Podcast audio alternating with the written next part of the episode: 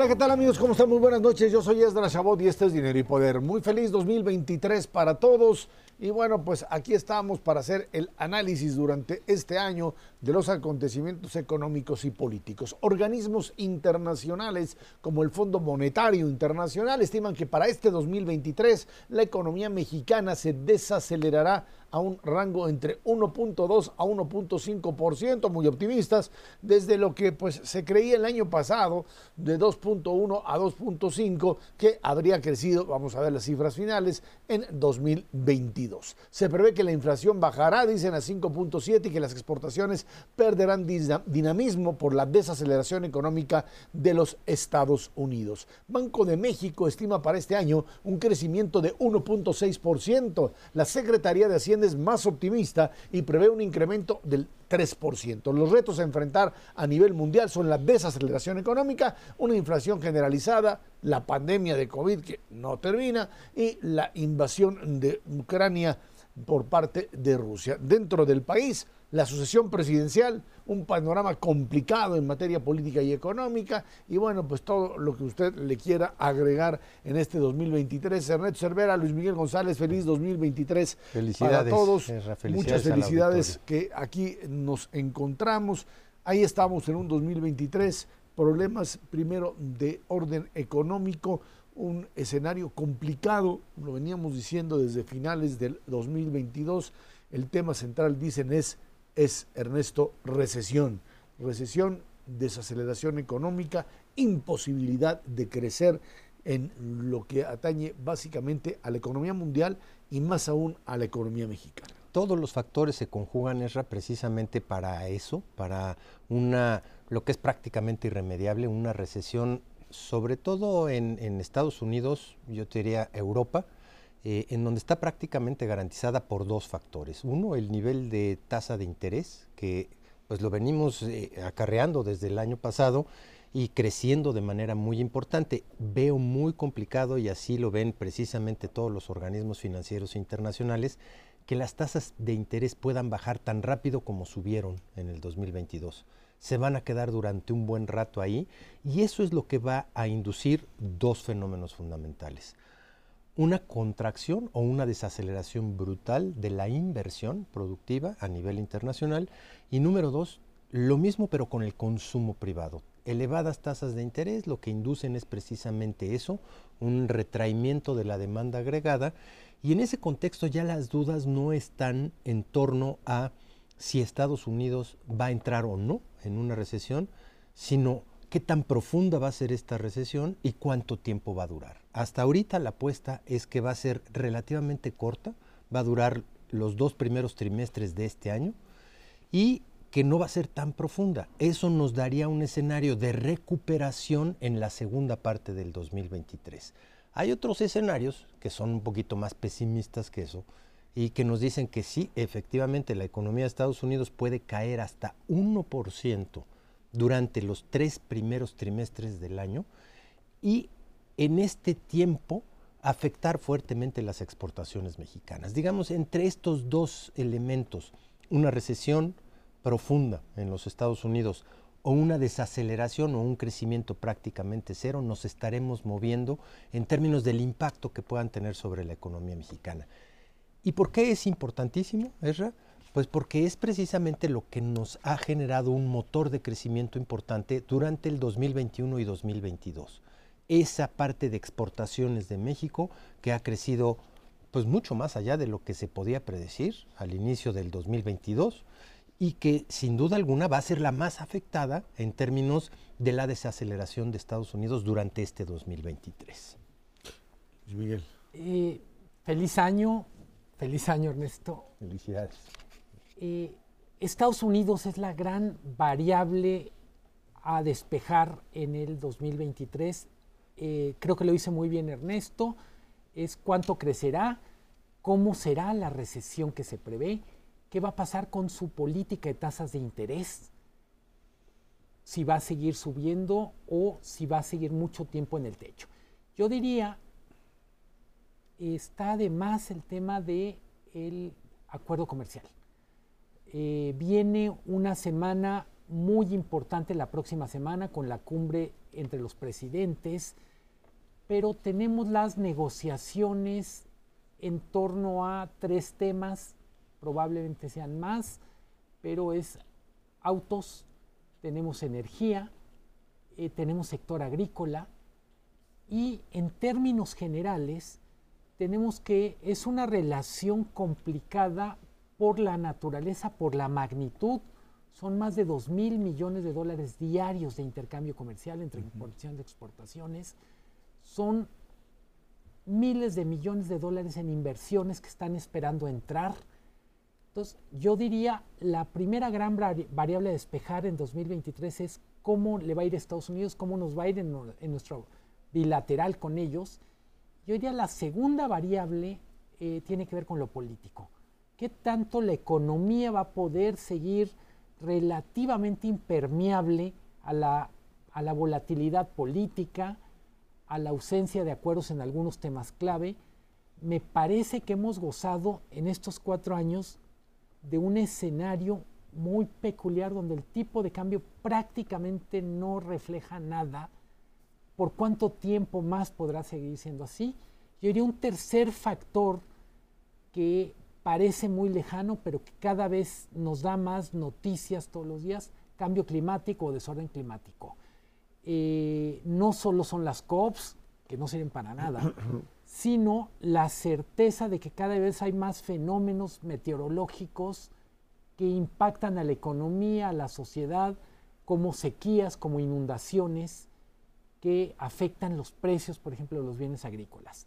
Entonces, yo diría Estados Unidos, política y cambio climático es lo que a mí me preocupa para el 2023. Un elemento adicional, y ese desde el punto de vista interno, es qué tan bien o mal se va a comportar el crimen organizado, porque ese es un elemento que incide consistentemente desde hace muchísimo tiempo en la economía mexicana, en la forma en la que podemos crecer.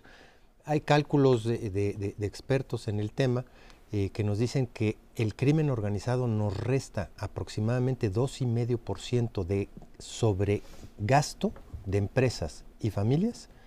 Y en ese contexto gastarlo para protegernos del crimen organizado, porque en cualquier otra parte del mundo eso se llama, pues ya pagaste impuestos y, viene la policía, vis a vis, eh, tenerlo que pagar tú en cámaras, en protección, en seguridad privada, en una serie de factores que no tendrían que estar gastando ni las empresas ni las familias para protegerse.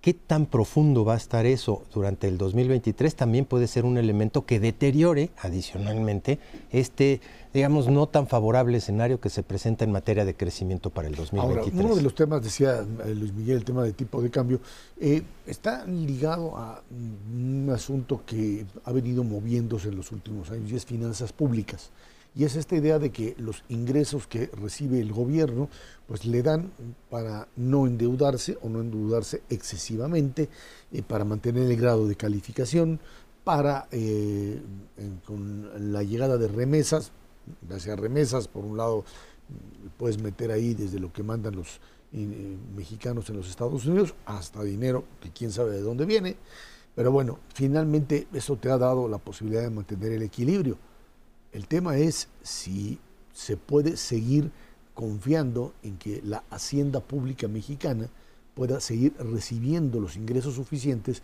como para mantener los niveles de endeudamiento en un nivel sano y no poner en riesgo los altos niveles de endeudamiento que podrían en un momento determinado, ahí sí, sacudir los cimientos de la economía mexicana. La, los comentarios que se hacen por observadores internacionales que uno puede asumir como imparciales, en términos generales son positivos respecto al manejo de finanzas públicas en estos cuatro años, eh, sobre todo en lo que tiene que ver con equilibrios, ingresos contra gasto. 2023 eh, va a ser un año bien interesante en términos de finanzas públicas porque en teoría y por calendario se concluirán o empezarán a entrar en operación algunas de las obras emblemáticas. Eh, eso puede significar un alivio para las finanzas públicas porque acaba el momento del gasto enorme en construcción, por ejemplo, Dos Bocas, por ejemplo, Tren Maya. Pero también es el momento de la verdad de esos proyectos respecto a cómo van a funcionar. No van a pesar necesariamente en el, en el presupuesto, pero sí van a pesar en la economía real. Me refiero, por ejemplo, Dos Bocas ha significado una inyección importante a la economía de Tabasco en generación de empleo, en inversión que se va a acabar, el tren Maya. Entonces me parece, y coincido, eh, hay que ver qué pasa con finanzas públicas. Yo estoy más tranquilo en lo que tiene que ver con los grandes equilibrios, pero yo insistiría, 2023 es el año de la verdad para algunos de estos proyectos. Les toca arrancar. En teoría, Dos Bocas tiene que empezar a producir y si no lo hace, eh, pues de alguna manera es un, vamos a decir, una, una raya al tigre. Eterno de decir, una refinería se hace para producir petróleo, para refinarlo y para refinarlo a buen costo. Si no, todo lo demás es puro rollo. Eh, yo no estaría tan optimista en ese contexto. Creo que hay un elemento adicional que es que el presupuesto de ingresos y de egresos está hecho bajo el supuesto de que la economía crece al 3. Francamente, se ve demasiado optimista y no va a ser. Vamos a crecer, si bien nos va, menos de 1%. 1%, ese, ese es un escenario optimista, no súper optimista como el que trae Hacienda, y punto inclusive como el del Banco de México, 1.6%. Más bien estaremos cerca del cero. Pero en ese contexto estás sobreestimando brutalmente los ingresos que puedes cobrar en términos de ISR y de IVA con un crecimiento del 3 vis a vis lo que va a ser la realidad. ¿Qué te queda para no impactar a los famosos eh, eh, juzgadores de que si está bien o no está bien el déficit, como son las agencias calificadoras? Pues te queda reducir el gasto. Ahí es en donde tengo dudas serias de que puedas reducir el gasto social en un año electoral tan importante como este y efectivamente bajo la premisa de tener que acabar a chaleco las obras de infraestructura que pusiste sobre la mesa. Yo veo difícil que puedas recortar cosas adicionales porque ya te las acabaste, ya no tienes más que recortar, ya corriste a prácticamente todo, cerraste prácticamente todos los organismos autónomos, te acabaste todos los fideicomisos, todos los guardaditos que tenías los márgenes están cerradísimos en materia de finanzas públicas. ¿Qué va a pasar con el déficit público hacia el final del año y qué impacto va a tener eso sobre la calificación de México y desde luego sobre el tipo de cambio? Es una encrucijada que veremos en la segunda parte de este 2023. Me, me parece súper interesante cómo lo plantea Ernesto. El quinto año de este sexenio va a ser un año muy, muy definitorio en términos de finanzas públicas yo insisto, tenemos dos, argumentos de la película. Seguirá siendo como los otros cuatro años donde al final encontraron la manera de hacer un equilibrio o será el principio de otra manera de ver las finanzas públicas donde algunas cosas que nos parecían un poco raras en los primeros cuatro años empiezan a, literalmente empiezan a descomponerse.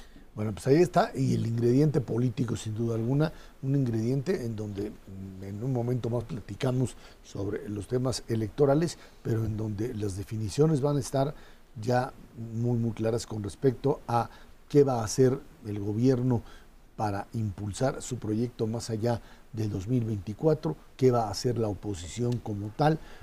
Creo que pues este ha sido el sexenio básicamente de la polarización, en donde existen dos posturas que no son conciliables una con la otra y que pues creo que este año tenderán básicamente a extremarse, a irse a lo que serían eh, pues eh, eh, opuestos diametralmente en sus posturas sin posibilidad de conciliación alguna. Hay un par de cosas que me preocupan adicionalmente en el 2023 y tienen que ver con esta parte de desbalances. Analizamos ya la parte del desbalance público. Eh, Luis Miguel mencionó muy claramente el desbalance externo y que afortunadamente todavía tenemos TLC, veremos la semana que entra si lo seguimos teniendo o no. Pero el tercero importantísimo es el desbalance privado. Con tasas de interés muy elevadas, ¿qué le puede pasar al endeudamiento de las empresas y de las familias en este 2023 si las tasas de interés siguen en los niveles donde están y efectivamente te causan una problemática en la que tienes que ajustar a la mitad del año. Hay un dato que aparece en, los, eh, en las cuentas de los bancos a, a finales de 2022 y es no crece cartera vencida en ningún rubro, salvo en tarjeta de crédito. Ahí sí. Eh, ¿Qué nos está diciendo eso? Las familias ya están empezando a, a sentir calambres. Bueno, no le quisieron entrar al tema político, pero ahorita, después A la de la fuerza. pausa, vamos a entrarle directamente. Elecciones, elecciones importantes este año. Coahuila, sin duda alguna, y Estado de México, la joya de la corona. La disputa dicen que abrirá básicamente el enfrentamiento en- para la elección presidencial del 2024 y en donde pues tanto la oposición como el gobierno enfrentados entre sí se juegan el todo por el todo. Esto es dinero y poder.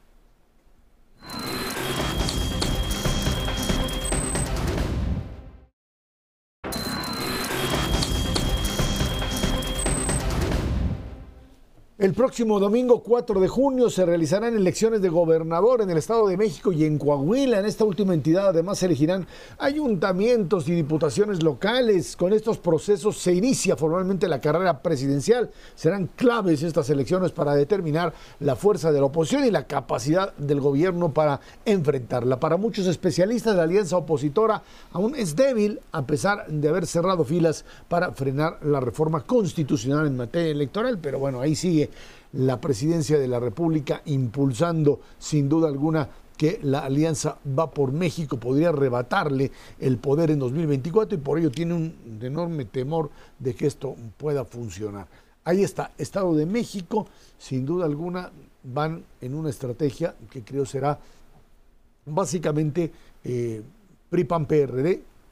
Creo que desde mi punto de vista la apuesta fundamental aquí es eh, Alejandra del Moral, que sería la candidata del PRI, eh, apoyada por los panistas fundamentalmente, eh, que creo que Enrique Vargas y compañía, que entienden más o menos cómo está la correlación de fuerzas, un movimiento ciudadano que dice, no, que van con un candidato, Juan Cepeda, que hace lo mismo que hizo hace seis años, finalmente, que es quitarle en la zona de, del oriente de la ciudad de- del Estado de México los votos a, Delfina, a, a- a Morena, ese es su papel y con eso está jugando, y un Morena que ahora tiene la ventaja que no tenía hace seis años, de que es gobierno federal y que así como hace seis años, tanto el gobierno en ese entonces, eh, eh, pues eh, bien armadito de Rubiel y compañía y de Peña Nieto, pues metieron lo que pudieron para tratar de alguna manera de evitar este crecimiento que ya tenía Morena, ahora lo tiene precisamente el gobierno, el gobierno de López Obrador. ¿Hasta dónde puede llegar? ¿Hasta dónde lo pueden contener? Lo veo bastante difícil. Y la clave desde mi punto de vista que es Alfredo del Mazo. Si Alfredo del Mazo como gobernador opera, porque ya sabemos que de todas maneras le meten la mano en favor de los periodistas, va a haber competencia. De lo contrario, si le doblan la mano y se queda mudito y no hace nada, pues creo que la victoria de Morena estará sellada sin duda alguna. Eh, empezamos el año teniendo dos claros favoritos para Coahuila. Es el gobierno mantendría, el gobierno local se mantendría, digamos, PRI, PAN son favoritos para ganar Coahuila. Y en el Estado de México es al revés. El favorito es el retador, no, no el, no el gobernante, y se necesitarían combinar demasiadas cosas para que Morena no gane en el Estado de México. Eh, no solo están en juego los nombres que aparecen en la boleta, sino el propio presidente López Obrador. Eh, si mantiene los niveles de popularidad que tiene ahora, la capacidad de convocar alrededor de su nombre y de los personajes a los que él recomienda, se ve muy difícil que pierda el Estado de México. Yo diría, es la joya de la corona, pero también es la rifa del tigre. Es un Estado con muchísimos temas para resolver. Entonces yo diría, hablamos mucho de la elección y también hay que hablar de cómo se va a gobernar un Estado al que le han ido creciendo los problemas. Estamos hablando de seguridad, estamos hablando de estancamiento económico y por otra parte tenemos en estas elecciones vamos a terminar de ver cuál es el papel que va a jugar Movimiento Ciudadano de cara a una posible alianza del 2024. Entonces no solo es PAN, PRI, PRD, Morena, sino Movimiento Ciudadano ya tiene que dar color. Es un ensayo importantísimo. Eh, prácticamente todas las encuestas vinculadas con este proceso en el Estado de México, me refiero, eh, dan como ganadora Morena, especialmente cuando preguntan por Morena y por los diferentes partidos. Cuando preguntan por un contendiente Morena y sus dos satélites, el Verde y el PT, en conjunto contra otra oposición, se cierran bastante las encuestas, inclusive en el, en el Estado de México. El problema fundamental, y lo acaban de decir los dos, es movimiento ciudadano. Si movimiento ciudadano se suma a PAN, PRI, PRD, es bastante claro que se cierran las encuestas y no es una cuestión aritmética de sumar, es simplemente la correlación de fuerzas que se pueden gestar en ese contexto. Y yo no creo que sea una réplica de lo que podría pasar en el 2024. La verdad es que muchos analistas políticos han demostrado que eh, la elección del Estado de México no necesariamente refleja lo que puede suceder a nivel de país, pero lo que sí refleja, sin duda alguna, es la forma de operar. El PRI es eh, el partido que ha estado ahí durante una eternidad, para siempre, eh, desde que tenemos sistemas eh, como, los últimos 80 años. Y el problema de fondo es ese. Hay muchos priistas que están dispuestos a entregar el equipo y por eso me refiero a doblar las manitas frente, frente a Morena, pero también hay una muy buena cantidad de priistas que están dispuestos a ir a matar con la alianza. Y en el fondo, el fiel de la balanza, sin duda alguna, es el gobernador. Y el gobernador ha mantenido una posición bastante cautelosa hasta el momento. Habrá que ver si ese, esa cautela responde precisamente a no influir en el resultado o responde precisamente a no intervenir, porque hay una diferencia sustantiva en ese contexto, especialmente en el Estado de México, donde la organización y la estructura del PRI es muy importante en prácticamente toda la región poniente del Estado, pero necesita de la fuerza de sus aliados, pegadito al Distrito Federal en el caso del PAN, y a Movimiento Ciudadano y al PRD, en el oriente de la ciudad. Aparentemente, siguiendo lo que dice Ernesto, tendríamos una batalla entre maquinarias, la maquinaria del PRI en el Estado de México contra la maquinaria de Morena. Pero yo diría, está por otra parte el voto de ciudadanos, pienso voto clases medias, etcétera, donde es mucho más complicado predecir qué va a pasar. Tenemos Movimiento Ciudadano no solo le puede quitar votos a Morena, le puede quitar votos clase medieros al PRI. Y por otra parte, yo insisto, hablamos en el primer bloque de todo lo que puede pasar en la economía, solo dejar en el aire cómo va a jugar la economía en estos procesos electorales. La gente también vota con el bolsillo y tenemos un año que puede ser complicado eh, yo pensaría como manera de hipótesis, por un lado, refuerza la importancia de los programas sociales.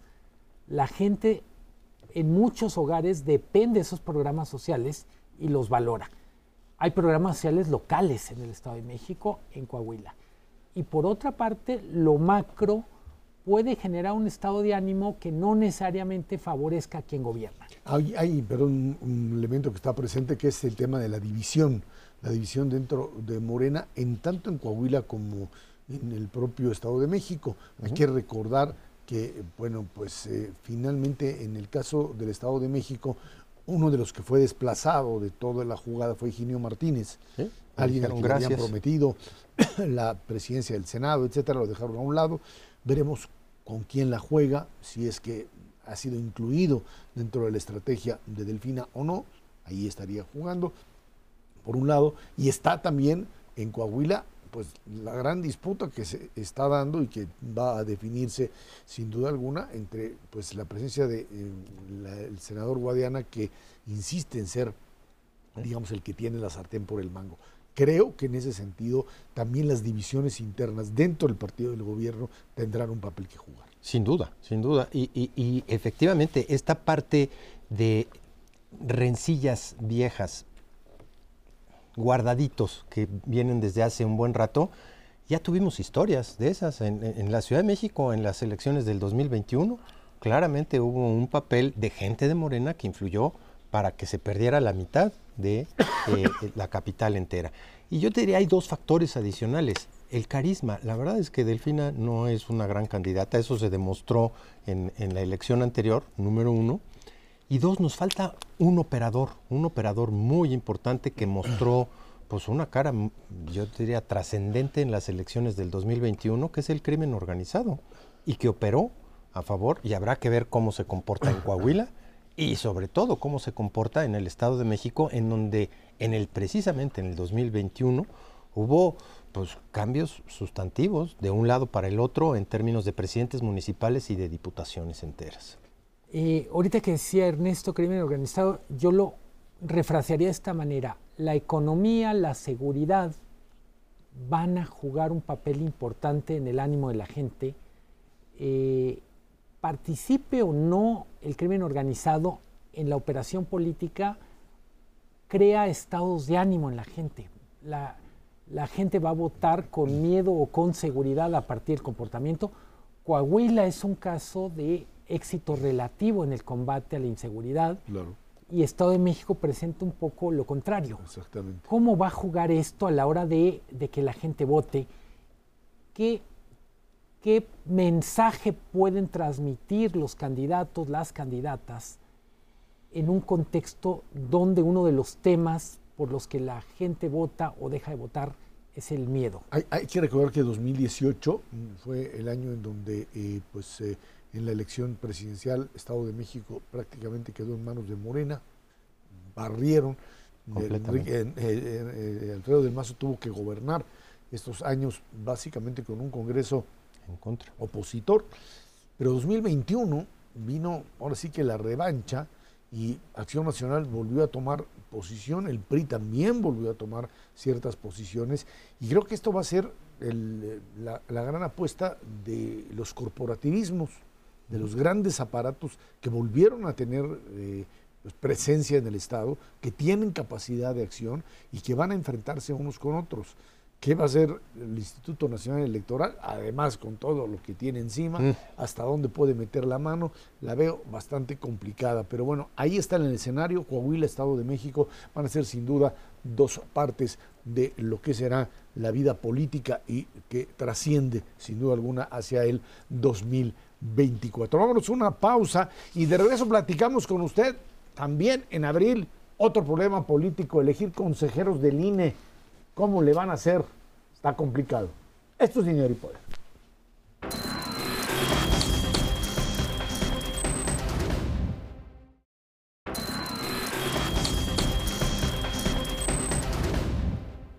En abril próximo, los consejeros del Instituto Nacional Electoral, Lorenzo Córdoba, Adriana Favela, José Roberto Ruiz y Ciro Murayama, concluirán su periodo en el INE los relevos serán elegidos por las dos terceras partes de la Cámara de Diputados por un periodo de nueve años, así dice la ley. La Junta de Coordinación Política en San Lázaro debe emitir una convocatoria y se deberá designar a un comité técnico de evaluación conformado por siete personas de reconocido prestigio. Tres de los consejeros deben ser designados por la Junta de Coordinación Política, dos por la Comisión Nacional de Derechos Humanos y dos por el Instituto Nacional de Acceso a la Información, el INAI. Bueno, pues a ver, el, tema creo que más allá de todo lo que se ha discutido y lo que ha pasado con la reforma electoral es el, tema de la partidización o no de los consejeros del INE. Y creo que, eh, si bien es cierto que pudimos haber tenido un esquema diferente, por estilo brasileño, en donde son los jueces, el Poder Judicial, por donde se eligen finalmente a lo que son los jueces electorales. En el caso mexicano lo que se hizo fue básicamente eh, meterlo al Congreso en un tema de cuotas, de cuotas partidistas, pero al mismo tiempo de filtros en donde aquellos que fueron llegando desde la época de Waldenberg con, con eh, eh, Luis Carlos Ugalde, ¿sí? con Leonardo Valdés Urita, etcétera, y con el propio Lorenzo Córdoba, finalmente todos y cada uno de los que ahí participaron tenían un perfil o tienen un perfil que han demostrado que más allá de que pueden estar en algún momento sesgados en función de un partido u otro, la propia estructura del Instituto Federal Electoral en su momento y del INE como tal, les los hacía actuar pues en función de ciertas normas jurídicas que no te daban mucho para andar pues jugando al papel de la del, del, matraqueros. del matraquero no del estar apoyando y yo soy de este partido como tal y lo demostraron no y creo que las elecciones con todo y el mito famoso del, del, fraude electoral del 2006 2012 lo que de 2018 2021 las elecciones intermedias ahí están Ahí están con todo y el enojo contra el árbitro, porque bueno, pues sí es el árbitro. Y nos hemos inconformado muchos, en muchas ocasiones con respecto a decisiones del propio Consejo del, INE.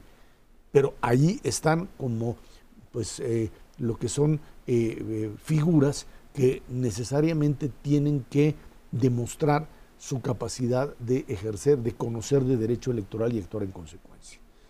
El problema es si en este momento la Junta de Coordinación Política, el propio Comisión de Derechos Humanos o el INAI, rompen con esta eh, línea, quitemos a Córdoba y, y al propio eh, Ciro Murayama, que se convirtieron en enemigos de la patria, de acuerdo a la visión del gobierno, y terminas eligiendo otra vez a figuras que no estén ahí para cumplir el proceso electoral, sino para legitimar una elección de Estado, una elección que pudiese estar prácticamente decidida antes de la elección. Y creo que ese es el, punto. Si eh, las figuras que se, que se tratan de imponer o se tratan de, nombrar son figuras que además van a tener un Instituto Nacional Electoral mermado con incapacidad de poder funcionar. Luis Miguel. Como diría mi maestro de matemáticas de la secundaria, esta es una ecuación de segundo grado. Tenemos que despejar varias incógnitas. La primera incógnita a despejar va a ser quiénes integrará el comité técnico. Eso nos va a dar algo de luz respecto a cómo viene el proceso. Luego tendremos ya propiamente el proceso de selección. Y evidentemente no solo es sustituir a estos cuatro consejeros, sino nombrar un nuevo presidente del Instituto Electoral. Me, por un momento tenemos que tomar en serio la hipótesis de que no se llegue a un acuerdo para tener cuatro consejeros, para renovar cuatro, y nos quedemos con un instituto electoral con siete consejeros. Como ha sucedido en otras eh, eh, comisiones. Y entonces, uno de los temas muy relevantes es quién queda al frente y, vamos a decirlo, una de las razones por las que Lorenzo Córdoba, Luis Carlos Ogalde, José Goldenberg pudieron hacer un papel de, yo diría, de aguantar tenía que ver con que tenían carrocería completa. Eh, después de las reformas a las leyes electorales, tenemos un INE que va a tener menos carrocería, menos capacidad para, para chocar. Y en ese sentido me parece que todo puede pasar. Eh, lo que uno echa de menos respecto a otros momentos es que no hay un diálogo fluido entre las fuerzas políticas, sino todo lo contrario. Casi cualquier punto que se pone en la mesa para discutir termina resolviendo en cuántas canicas tienes tú, yo tengo tantas canicas y para cuánto nos da esto. Eh, eh, yo creo que el panorama es ominoso, por decirlo menos. La verdad es que lo que se ha visto en términos de elección de ciertos comisionados o integrantes de los diferentes órganos autónomos durante los cuatro últimos años es terrible. Los criterios de selección no son que sepas o que no, sino si quiere el presidente que seas o no. Eh, en ese contexto yo no veo ninguna opción para que esto que acabas de mencionar de equilibrios y de cuotas, llamémosle partidistas o no, eh, se cumplan es yo tengo todo el poder y yo escojo a los cuatro. Pero, necesitas dos terceras partes del Congreso, de la Cámara de Diputados. La opción es no escogerlos. No escogerlos. Como ha pasado en otros organismos, el, la COFETEL, como ha pasado en la, en la Comisión Federal de Competencia Económica, en donde puede pasar una eternidad y simplemente no los nombras y no toma decisiones y va debilitando a ese organismo. Que a lo mejor ese es el punto, seguir debilitando al INE para llegar lo más débil posible no solamente a las elecciones del 2023, sino a las elecciones del 2024. E, en ese contexto, las dos terceras partes aprobadas precisamente por la Cámara, eh, pues se ve como, pues ya no como el plan B, ni plan C, ni como en plan nada. Es simplemente, si no son los que yo quiero, no hay. Y punto. Es, es bien difícil, y eso es precisamente el ambiente democrático que hay en este país, de no discutir nada, de no llegar a la profundidad que se requiere para tener un país mejor, con mejores cuadros, con el mejor capital humano en las mejores posiciones, en posiciones claves, porque el Instituto Nacional Electoral sí tiene una responsabilidad brutal a lo que viene para este país en el 2023 y 2024, para un lado o para el otro, porque de todas maneras, ganando a la fuerza o perdiendo por ley, viene un periodo brutalmente complicado para el país y lo que menos nos conviene es tener el INE más débil posible para justificar una cosa u otra. Y el otro tema está ligado al Tribunal Electoral, porque estamos hablando todo el tiempo de la, figura del Instituto Nacional Electoral y un, hay un Tribunal Electoral que finalmente pues también se convierte en la última palabra en términos electorales y ahí también veremos hasta dónde este tribunal es capaz de aguantar una presión de esta naturaleza, hasta dónde la máxima autoridad que determina, que le ha corregido la plana una, pues en una gran cantidad de veces al propio Instituto Nacional Electoral, seguirá teniendo esta fuerza como para decir, pues ante una situación de un INE sin consejeros suficientes, etcétera, o sin estructura suficiente, si lo que se realice como elección es válido o no. Ahí el Tribunal Electoral, pues, eh, está metido realmente en un dilema con respecto a la, a la misma validez de los procesos electorales. A ver, Ernesto, siete serían suficientes con una estructura más fuerte, con un contexto más sólido. Es decir, no, a diferencia de Comisión Federal de Competencia, donde faltan comisionados para poder tomar para decisiones. Poder tomar decisiones. En el caso electoral, con siete se podría tomar decisiones. El problema es que son siete en un contexto de un instituto como con Kryptonita. con eh, explosivos, que es peor.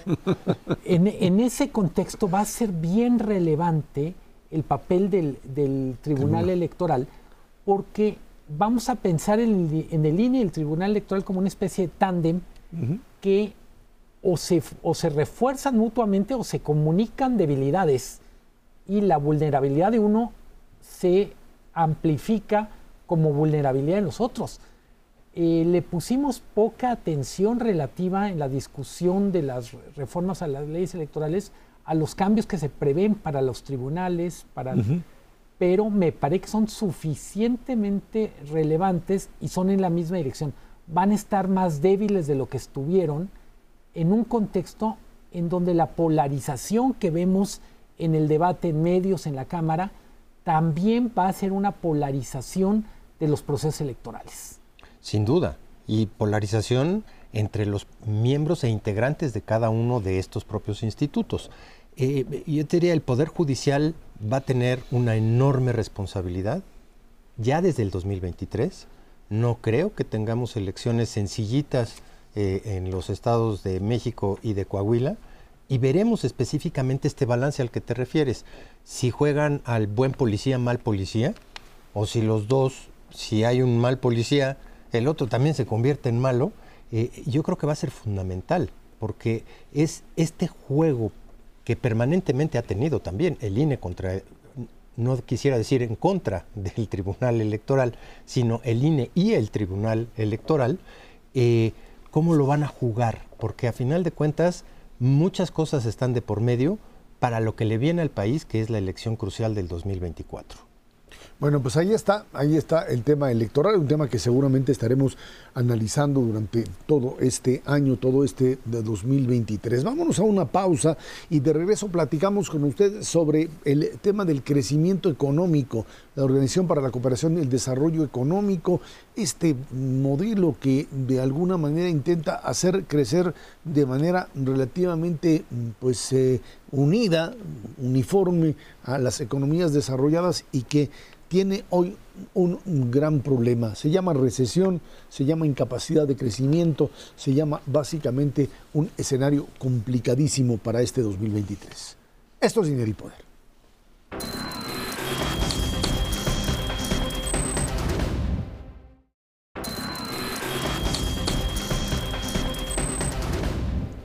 La Organización para la Cooperación y el Desarrollo Económico, o la OCDE, estima una caída del 2.2% en la economía de los países que la integran para este 2023. Advierte que será sobre todo por el impacto de la crisis energética resultado de la invasión de Rusia a Ucrania la desaceleración económica y la inflación, que deberá ser una prioridad de los gobiernos, por supuesto el combate a ella y los bancos centrales. El organismo apunta que la recuperación de lo que califica como la mayor crisis energética desde la década de los años 70 tardará en llegar hasta 2024, pero con un discreto crecimiento a 2.7%. No vamos a crecer nada, dicen por ahí no hay posibilidad. OCDE es un proyecto, platicábamos, un proyecto de la globalización, es una organización producto de los, lo que serían los países desarrollados, se decía, los países que tienen capacidad de generar riqueza y de supuestamente conectar al resto del planeta, y sin embargo la, los, los más golpeados o los que han sido golpeados por esta pandemia y por esta incapacidad de crecimiento, son estos que a su vez pues derraman esta incapacidad de crecimiento al resto del planeta. Esto estamos hablando fundamentalmente de pues eh, países que después de haber vivido la pandemia hoy están metidos en un serio problema fundamentalmente en el ámbito energético. Eh, la energía yo creo que es, es una variable fundamental. Lo que resulta bastante claro es que al interior de la OCDE hay eh, países que van más rápido que otros y hay una discrepancia importantísima en enfrentar todos estos retos a los que acabas de hacer mención. Hay países que están claramente en favor de fortalecer y recrudecer, por ejemplo, eh, las sanciones a Rusia.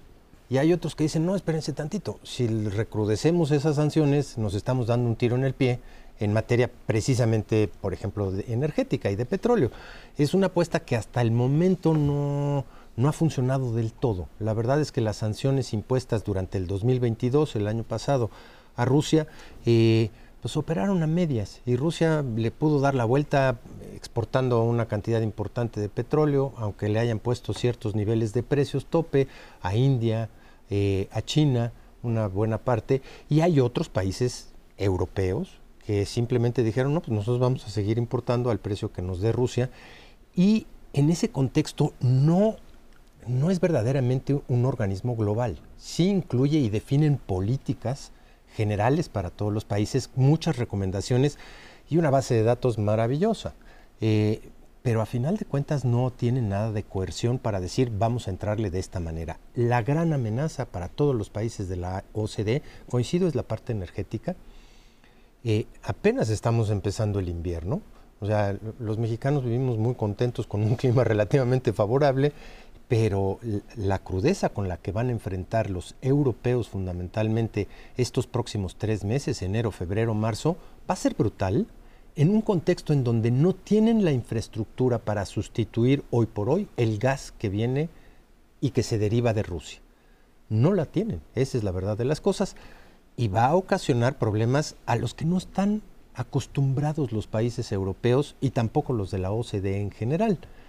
¿Qué tipo de problemas? Pues problemas derivados de muertes directas por frío y miseria frente a esta escasez relativa que, que ha venido ocasionando evidentemente la guerra de Rusia y que se puede poner peor. Rusia también se está dando un tiro en el pie, eso no cabe la menor duda, frente a lo que viene hacia adelante y en el manejo de sus propios recursos naturales. Pero pues no ayuda naditita eh, el ambiente de descoordinación, número uno, y yo te diría en el mundo entero de desglobalización. Cada vez estamos más lejos de suponer que la globalización y el intercambio y el comercio nos van a ayudar a crecer. Ahora es ¿de qué manera te puedes aislar para protegerte de todo? Yo creo que el gran riesgo 2023 y más allá es la desglobalización. Y no lo quiero plantear como si la globalización hubiera sido el remedio de todas las cosas, generó sus propios problemas, pero es sintomático que la OCDE hace una especie de diagnóstico en donde no incluye la desglobalización como un factor de riesgo. ¿Qué entendemos por desglobalización? La restricción de los flujos de comercio internacional, de los flujos de inversiones, la división del mundo entre países amigos y enemigos, países con los que se puede comerciar o no. ¿Qué estamos viendo? La energía es uno de los mercados donde mejor se expresa eso. Sacas de la ecuación el petróleo que aportaba Rusia, en algún sentido el petróleo que aportaba Irán, tratas de reincorporar a Venezuela que no está en capacidad de surtir y simplemente tienes una ecuación que no funciona. Pero tenemos muchos mercados de bienes específicos que ya empiezan a resentir esta desglobalización. Pienso, por ejemplo, semiconductores y patentes muy sofisticadas en donde entre Estados Unidos y China la desconfianza es tal que no se puede intercambiar fácilmente eso. Eso genera disrupciones en cadenas de valor, por ejemplo, para electrónicos, electrónicos de consumo, pero también electrónicos de uso militar. Entonces, en buena medida, 2023 significa menor crecimiento, pero por un momento olvidémonos de los números, da lo mismo si se pronostica 2.7, 2 o 3. El problema es que hay un cambio cualitativo en la forma en que está funcionando el mundo y este cambio todavía no nos llega con manual de operación. Eh, no eh. sabemos cómo movernos en ese mundo y ojo, no es solo un problema de los países desarrollados. México parece que la tiene fácil diciendo, hombre, yo me alineo con Estados Unidos, pero el problema es que también tenemos sentimientos encontrados con eso. Entonces, alinearnos con Estados Unidos no es una cosa fácil. Es que ese es el problema. A ver, del modelo globalizador que trataba de encontrar caminos de expansión del mercado por todos lados. Y en donde éramos campeones, ¿eh? Teníamos tratado de libre comercio con, todo, mundo, todo mundo. Todo mundo. Ah, lo mismo. Menos con China. No, teníamos capacidad de exportar para todos, pero sí tratados, eso sí teníamos. Ahora, el, el tema de la de la pandemia y el tema del aislamiento chino fundamentalmente empezó a resquebrajar esa idea, eh, el surgimiento de modelos populistas en distintos lugares que eh, terminaron por absorber buena parte del descontento de ciertos grupos que levantaron las banderas de la, de la identidad eh, eh, propia, de modelos comunitarios, identidades que se convirtieron en banderas de lucha y que terminaron rompiendo con la idea global. Bueno, pues hicieron, generaron esta, esta separación, esta ruptura del modelo globalizado. Y por lo pronto en lo que vamos, en esto que llaman desglobalización, es que las alternativas están puestas fundamentalmente en lo que serían los, los modelos regionales. Dicen, bueno, si ya no se puede este, esta estructura de todos, con todos. de todos con todos, pues cada quien que apueste a su región. Y es México, Estados Unidos, Canadá, que parece que México todavía no entiende que esa es la única alternativa. El resto de América Latina que sigue jugando a quién sabe qué, porque no entiende por dónde va. Hacer colonia de China, entre otras cosas. En si es que hay Unos sí y otros no. Otros no, quién sabe qué, si los chinos están en otro modelo. Asia el, sudeste asiático por un lado, Europa por supuesto como bloque y dejemos de contar, el resto verá cómo se va pegando.